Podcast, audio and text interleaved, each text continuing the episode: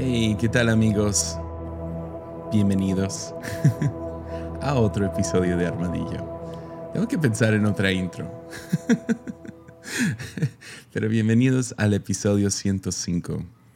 Y ah, hoy, si les soy honesto, fue, fue un poco difícil. Casi, casi pospuse episodio. Ah, no sé, tres veces ya tenía la imagen para compartir que no iba a haber episodio el día de hoy. Ah, porque ya hemos estado un poco distraídos aquí en la iglesia. Ah, ya estamos hablando de reabrir reuniones presenciales. Y sí, uh, causa más estrés de lo que me imaginaba.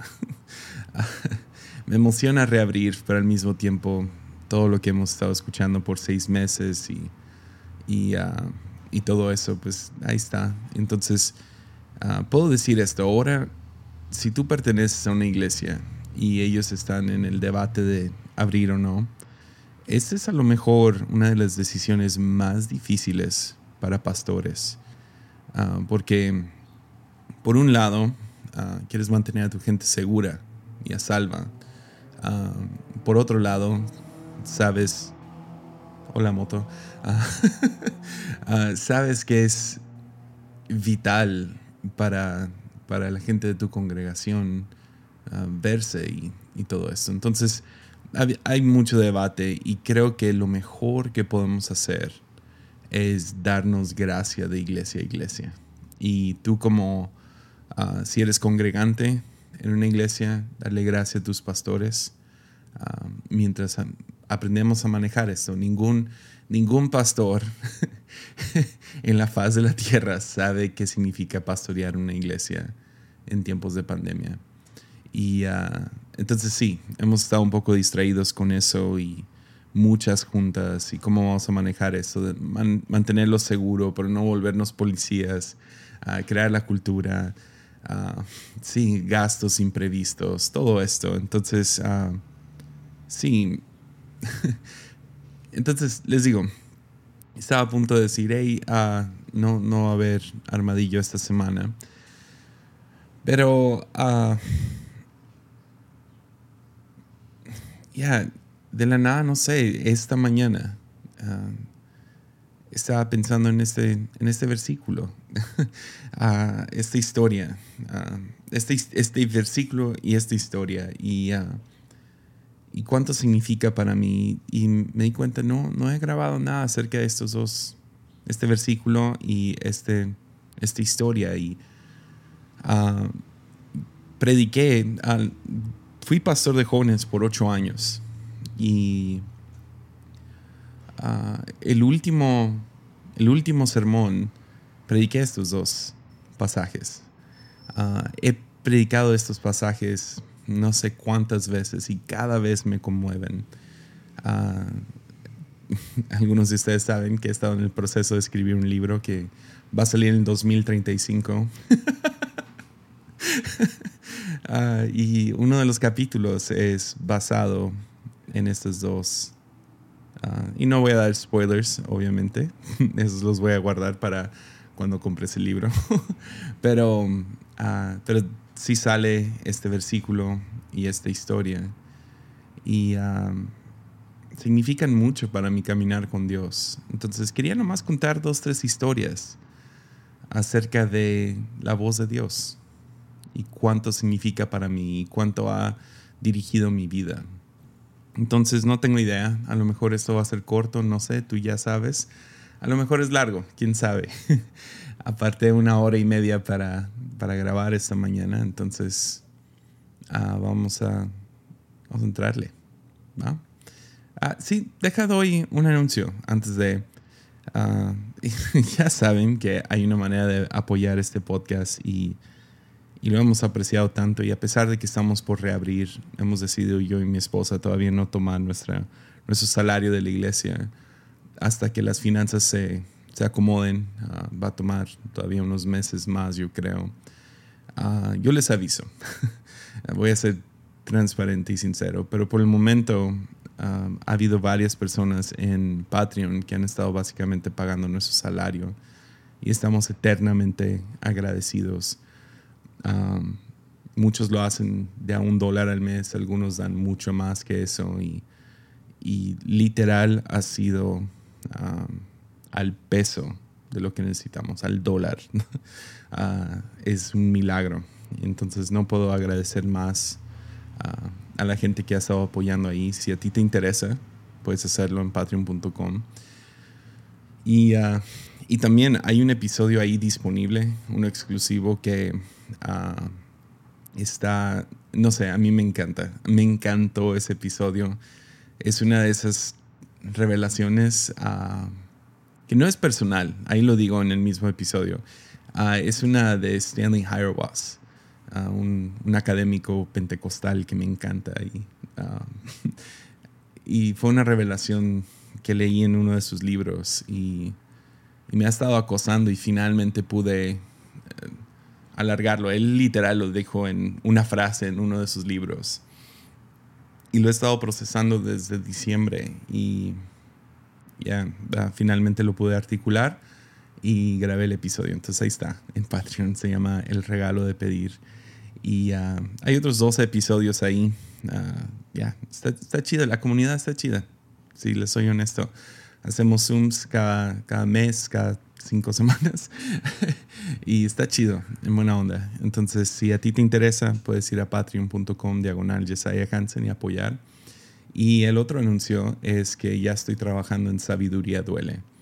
Y es mucho trabajo grabar 30, 30 mini episodios, 30 mini devocionales, especialmente tratando de o sea, el primer sabiduría duele, pues nadie sabía qué, era y ah, yo llevaba, no sé, meses ah, escribiendo ideas en, ah, de devocionales y a ver si algún día lo sacaba o se convertían en un episodio o en una predicación o en una clase o lo que sea. Y esta vez estoy empezando de cero, entonces literal desarrollándolos como si fueran episodios. Entonces sí, ha sido, ha sido chamba, pero ahí van, ya tengo algunos pregrabados, entonces no los voy a lanzar hasta que tenga ah, un buen volumen para comenzar. Entonces, si no sabes qué sabiduría duele, si no lo has escuchado, es otro podcast que tengo de episodios minis. saqué 30 episodios en 30 días, ah, pero fue en 6 semanas, fue como de lunes a viernes todos los días. Y ya está disponible la primera temporada, son 30 episodios. Son 32, pero uno es intro y el otro es la despedida. Uh, eso está en Spotify, Sabiduría Duele. Y pronto viene volumen 2. Pero sí, ok, pues con eso dicho, hablemos de esto. Pues uh, Juan 10, 27, Jesús dice, mis ovejas oyen mi voz, yo las conozco y ellas me siguen. Y creo que de eso se trata todo esto. todos tus problemas acerca de cuál es tu destino, cuál es tu llamado, cuál es con quién te debes de casar en el futuro, cómo voy a pagar la renta, qué voy a hacer con mi vida, cómo voy a criar a mis hijos, ah, cuando ya seas mayor, ah, qué sigue, qué, ah, de qué se trata la vida, todo, todas estas preguntas existenciales, creo que Jesús le responde ahí. Mis ovejas oyen mi voz, yo las conozco y ellas me siguen. Ahí está tu llamado. si te has estado preguntando cuál es tu llamado, es, es, que Jesús te conozca y tú lo sigues, que conozcas su voz y que en cualquier decisión tú te, ya te, te humilles ante Él, lo escuches, te, te ya, te sometas.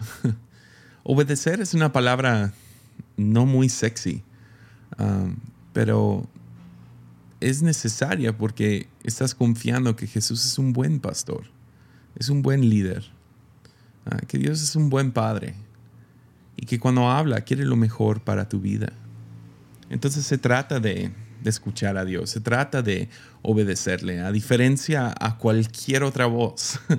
tenemos todas estas voces, tenemos los, ahorita, durante la pandemia, todo ha sido, escucha a los expertos, escucha a los expertos. Pues los expertos no me conocen.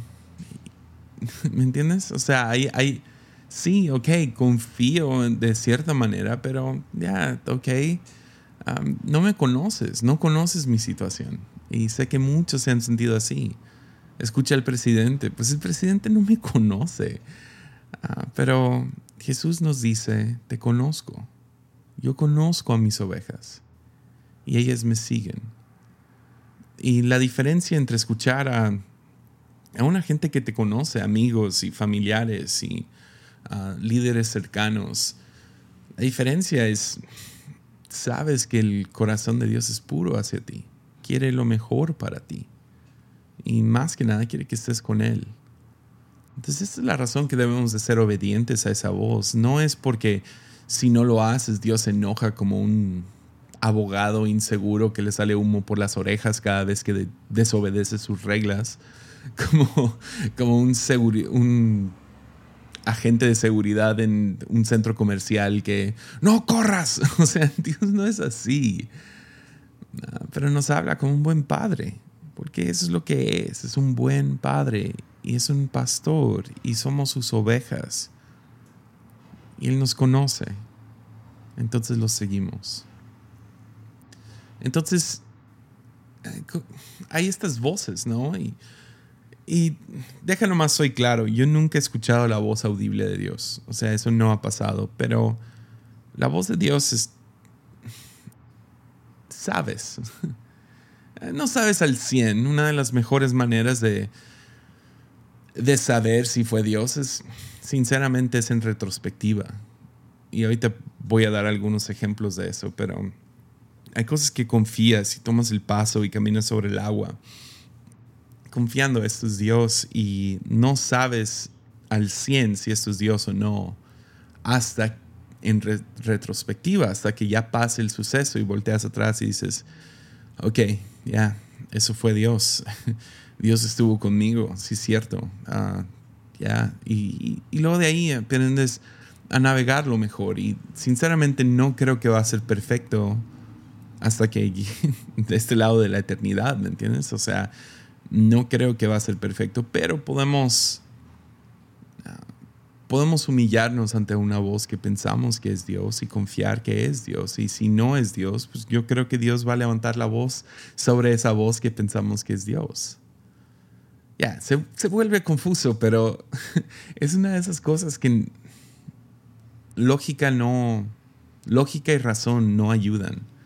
Y esa es una de las razones que escribir acerca de la voz de Dios es muy difícil. Porque no hay como que un patrón para todos. Entonces, una de las historias ah, que más me gustan, y estoy feliz que mi hijo ya tiene esta tradición también, cada noche me pide una historia de la Biblia. Ah, y creo que un poco es manipulación porque no se quiere dormir y sabe que no le puedo negar una historia de la Biblia. Pero la historia que Ah, que me acuerdo que mi mamá me contaba mucho fue la historia de Samuel. Y en 1 Samuel 3 nos cuenta la historia de un joven Samuel, alguien que trabajaba dentro de la iglesia y, y ah, o sea, fue entregado como a servicio a la iglesia desde que era un niño y todo esto tiene que ver con, pues era, ya, era un, un bebé milagro, básicamente. Entonces su mamá lo, entrega a la iglesia y, él trabaja en la iglesia y ah, es ahí, no sé, ¿cómo se llaman los monaguillos o lo que sea? Es un tipo monaguillo en, judío de hace como 5000 años. Entonces Samuel estaba durmiendo, nos dice 1 Samuel 3:3. Estaba durmiendo en el templo de Jehová, donde se encontraba el arca de Dios. Y antes que la lámpara fue apagada, Jehová llamó a Samuel este respondió, heme aquí. Y corriendo luego a donde estaba Elí, dijo, heme aquí, para que me llamaste. Yo no he llamado, Elí es como su pastor, es su, su jefe, uh, su, patrón en este momento. Y entonces corre a él, a su autoridad. Heme aquí, ¿para que me llamaste? Yo no te he llamado, vuelve y acuéstate, respondió Elí. Y se fue y se acostó. Jehová volvió a llamar a Samuel, se levantó, vino a donde estaba Elí, le dijo, heme aquí, ¿para qué me has llamado? qué buen morro. hijo, hijo mío, yo no he llamado, vuelve a acostarte, respondió. Esto sucede una tercera vez y la tercera vez ah, llega otra vez. Heme aquí, para que me has llamado. Entonces, entonces entendió Elí que Jehová llamaba al joven y dijo, ve y acuéstate y si te di, si, si te llama, di, habla Jehová que tu siervo escucha. Así se fue Samuel y, y se acostó en su lugar. Vino Jehová y se paró, ah, perdón, vino Jehová, se paró y llamó como las otras veces, Samuel, Samuel. Entonces Samuel dijo, habla, que tu siervo escucha. Ya, esa es la historia. Yo, sé, ¿no? A, lo mejor es un poco complejo, pero me acuerdo cuando mi mamá me, contó esta historia preguntándole de vuelta, ¿tú crees que Dios le habla a niños? Algo así le pregunté. Y, todavía me acuerdo de lo que dijo mi mamá. Dios le habla a quien le preste atención. Y creo que ese es el chiste.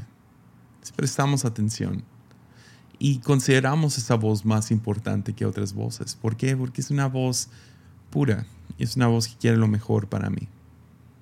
A pesar de que a lo mejor me llama a cruzar el fuego, a cruzar las aguas altas, pero al final de cuentas quiere lo mejor para mí. Ah, James Drummond Burns dijo esto. Oro, bueno, escribió esto. Dame, Padre, el oído de Samuel, un oído abierto, oh Dios.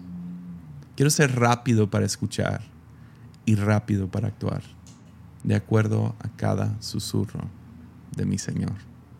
Yeah. Creo que Dios todavía habla. Soy uno de esos locos que cree que Dios todavía habla hoy en día. Y habla, como diría James Drummond Burns, es, es un susurro. Los susurros de Dios están en las escrituras, se ven presentes en la historia del cristianismo. Ah, sí, o sea, se encuentra en, en la naturaleza, en las experiencias. Le habla a niños y ancianos. O sea, para mí esto es una relación con Dios. No puedo tener una relación personal con Dios si no escucho su voz y no creo que me escuche. Y soy uno de esos locos que cree que puede tener una relación personal con Dios.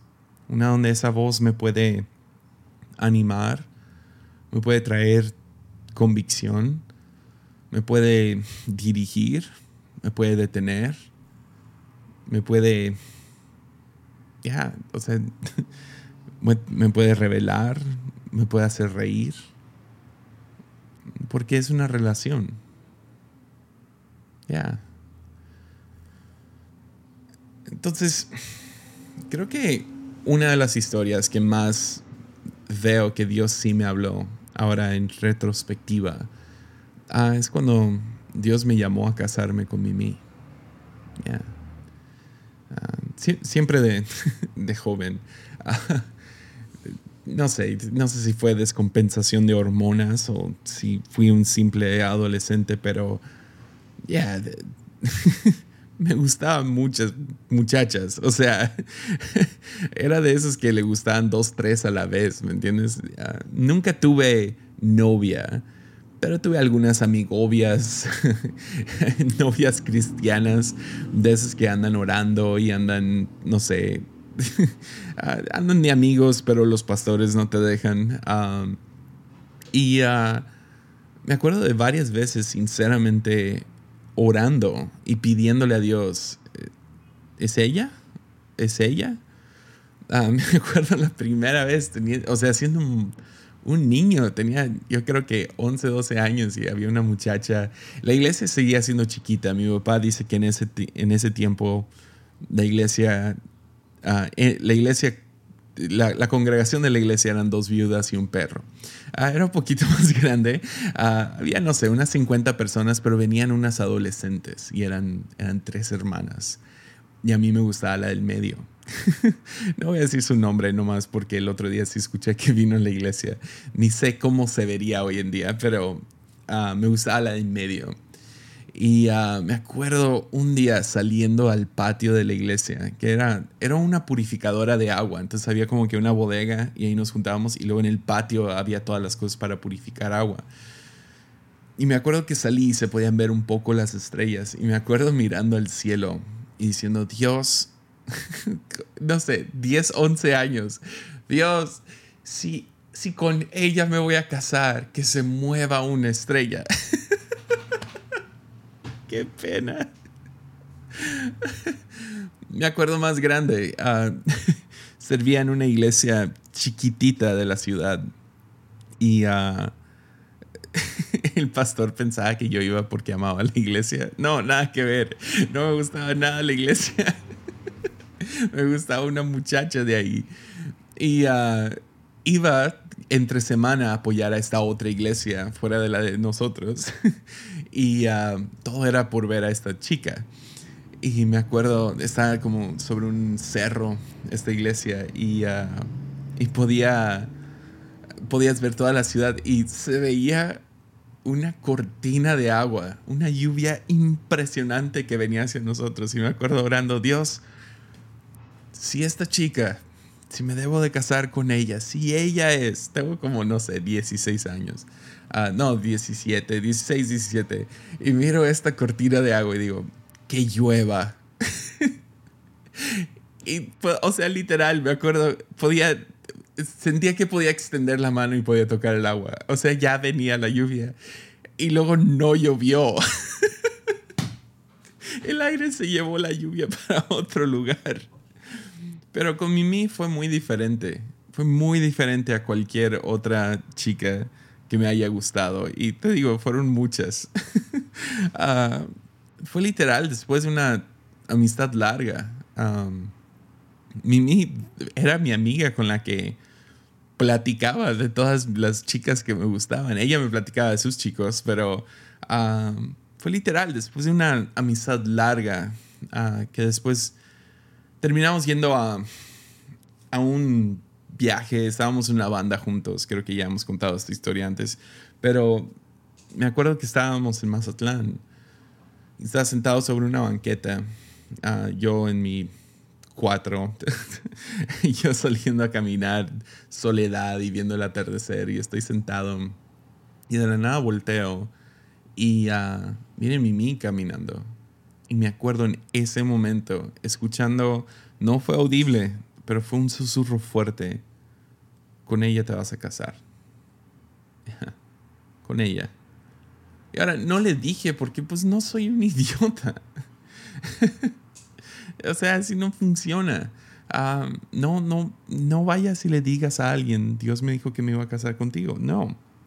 La, o sea, por años había estado muy preocupado por tener una novia porque no quería quedar soltero. Ah, pero en ese momento que Dios me dice, con ella te vas a casar, algo en mí como que, ok, tengo que alistarme porque ella es una mujerona. Y todo cambió, dejó de ser como friend zone y yo empecé a a mejorar mi vida, empecé a trabajar más duro, empecé a usar desodorante y todo eso, uh, empecé a comprarme pantalones nuevos, cosas así. Y uh, empezamos a andar de novios, me tomó un rato conquistarla y, uh, y luego un día, sin Dios haberme confirmado nada más, me acuerdo que estoy caminando por el centro comercial y veo lugar de joyas y sentí que Dios me habló y me dijo, cásate ya. Pues no tenía dinero, no tenía ni la madurez, no tenía la edad. Y, y me acuerdo, fui, vi anillos, ni, ni idea de cuánto costaban. Entonces voy, veo los anillos, wow, ok, esto es mucho más caro de lo que pensaba. Y fui y me acuerdo que vendí todas mis cosas de joven, o sea, vendí un iPod, vendí una compu que tenía, vendí instrumentos que había guardado, vendí todo lo que tenía para comprarle un anillo. y fue hasta la luna de miel que le dije a Mimi uh, que Dios me había hablado.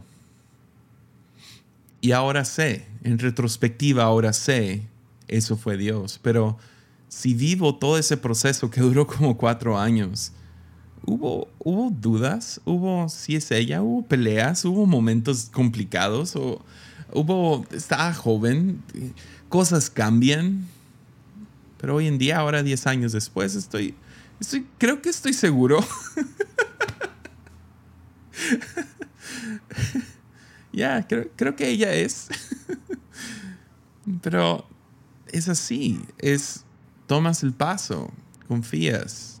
No tienes que ir a declararlo a todo el mundo, Dios me dijo, Dios me dijo, Dios me dijo. No, eso crea a la gente más extraña. O lo peor, ¿no? Cuando Dios me dijo algo acerca de ti. ¿What? O sea, ¿por qué no me lo dice directo a mí? ¿Por qué no escuchas? No, no funciona así. Dios te habla a ti personalmente y confía que Dios le habla a otros. Ya. Ya.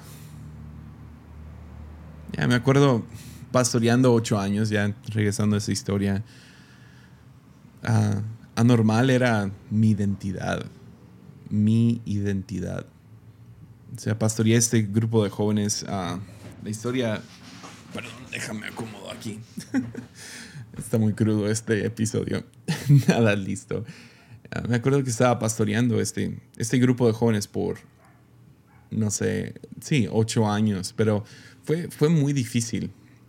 Como cualquier cosa en la vida, ¿no? Pero tomamos el grupo de jóvenes después de varios sucesos muy fuertes y la razón que tomé el grupo de jóvenes a los 19 no fue porque yo estaba listo, fue porque nuestra iglesia era un desorden, o sea, varias personas habían, se habían ido, ah, hubo un adulterio de uno de los pastores que fue devastador, o sea, devastador, nos rompió el corazón a todos. Y ah, ya, estaba complicado y tomé el grupo de jóvenes y no me fue bien. Los primeros dos a tres años estuvo, me, fue muy mal. Ah, hicimos un, o sea, el grupo de jóvenes, la primera noche fue como avivamiento, porque uno de los, una de las jóvenes del grupo de jóvenes murió, ah, falleció en, en las las semanas de vacaciones en diciembre. Y fue brutal, fue tan devastador, todos la queríamos, su, hermana estaba muy involucrada en la iglesia y, y ella era muy popular en la ciudad, tenía varios grupos de amigos y en su funeral yo creo que había 500 personas, o sea, no sé, a lo mejor exagero, pero literal me acuerdo el cementerio estando lleno de gente, nunca había visto tanta gente en un funeral. Todo el mundo la amaba. Y la hermana, su hermana, se levanta y dice, si ustedes amaban a mi hermana, los veo en el grupo de jóvenes.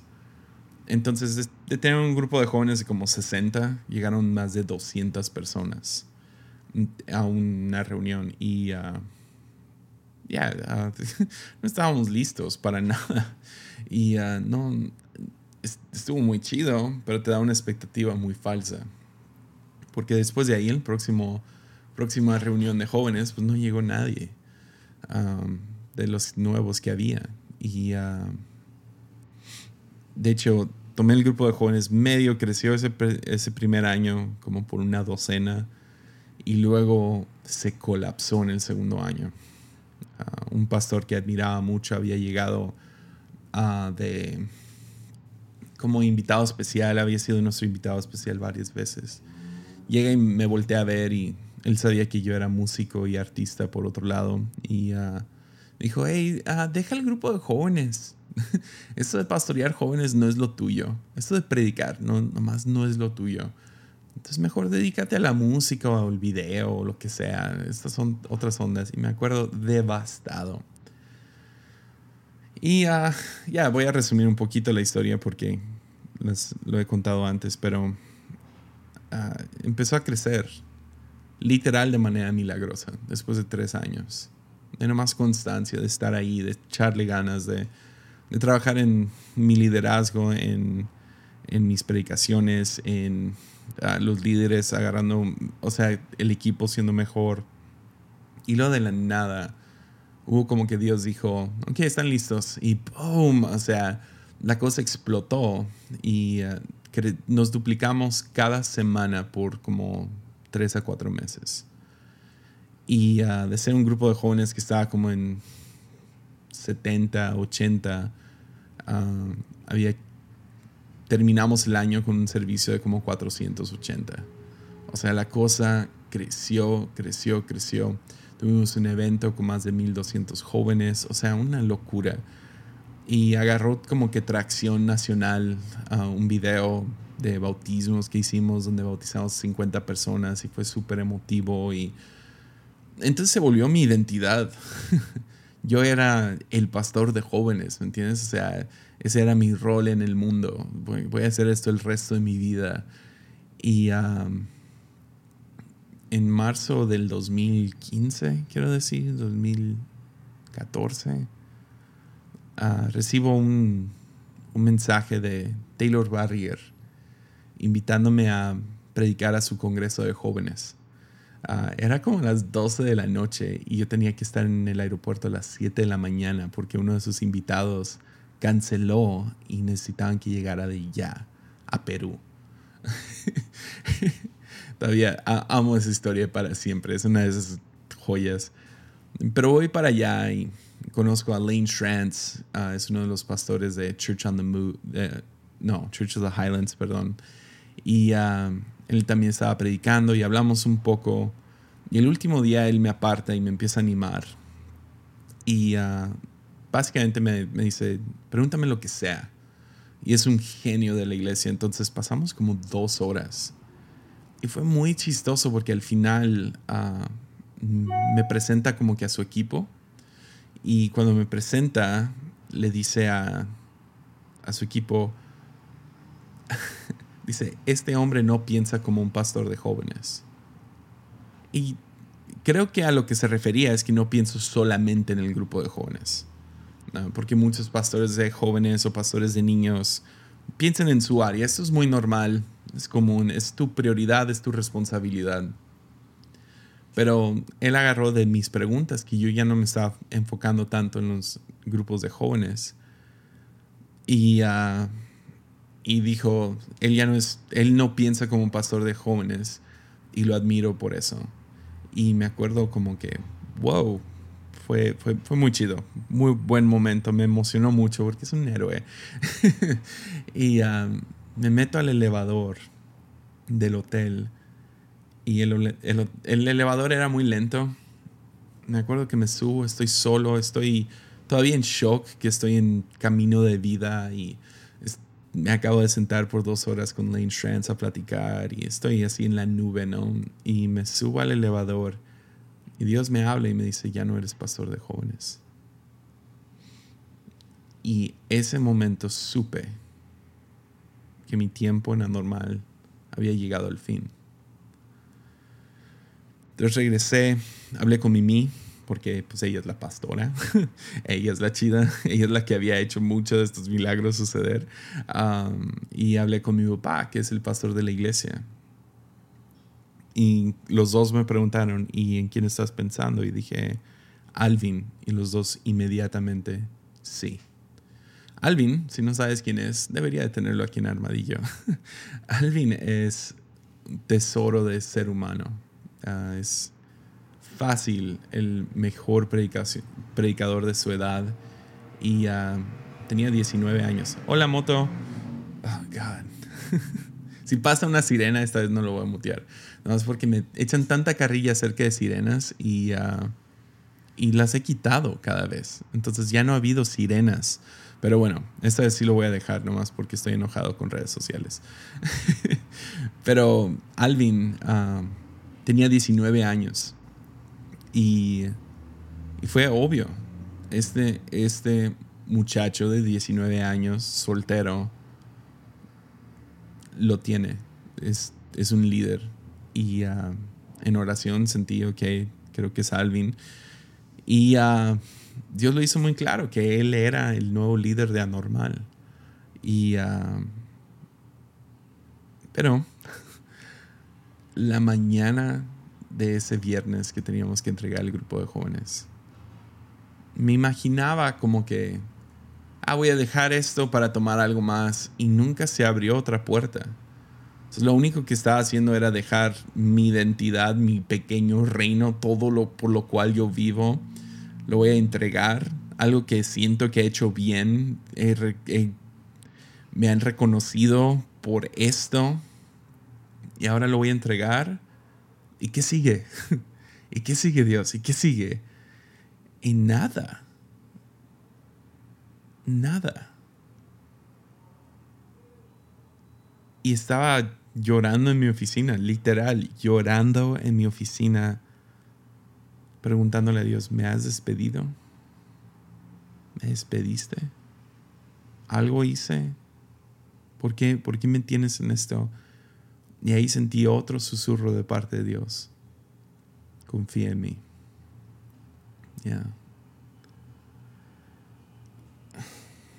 Ahora, años después, puedo voltear y decir, ya, ese momento fue de Dios. Dios sí me llamó a dejar el grupo de jóvenes, pero no fue, no tuve la certeza en ese momento, ¿me entiendes? No la tenía hasta ahora en retrospectiva. Y creo que así funciona con Dios. Creo que así funciona con su voz. Es que hay algunas cosas que tomas un paso en fe y no se confirman hasta, hasta que lo ves en retrospectiva. Entonces, antes de esta pandemia, ah, no sé, algo me decía, va a durar más de lo que piensas. Todos pensamos dos semanas a un mes. Nadie canceló sus planes de verano. O sea, nadie canceló sus planes de septiembre. O sea, cuando todo esto comenzó. Y algo me decía, esto va a durar un poco más de lo que piensas. Pero escuché a Dios hablar y decir, la iglesia está bien, tú vas a estar bien. Ok. Ah, estos emails. tú vas, la iglesia va a estar bien, tú vas a estar bien. Y ahora, volteando seis meses atrás, si, si tú me hubieras dicho, la iglesia va a estar cerrada hasta octubre. Todo lo que hagan va a ser en línea, en Tepic y en Puga y en San Juanito y en San Blas. Yo te hubiera dicho, pues nos vamos a morir como iglesia, no vamos a existir. No, esto no va a funcionar. No somos una iglesia popular con redes sociales increíbles y, ok, gente que tiene cuentas bancarias. O sea, no, nosotros ministramos en lugares donde eso no es normal. Eso no es normal. Hay gente que lo hace, pero no es normal. Y, uh, ¿qué crees? La iglesia ha estado bien y yo he estado bien. Ya, yeah. sí funciona. Volteas atrás en retrospectiva y ves, oh, ya, eso sí fue Dios. Eso ha pasado no sé cuántas veces en mi vida donde he podido ver que Dios me ha susurrado. He confiado, lo he seguido. Y sí, era Dios. Después de un tiempo puedo ver, sí, fue Dios. Ya.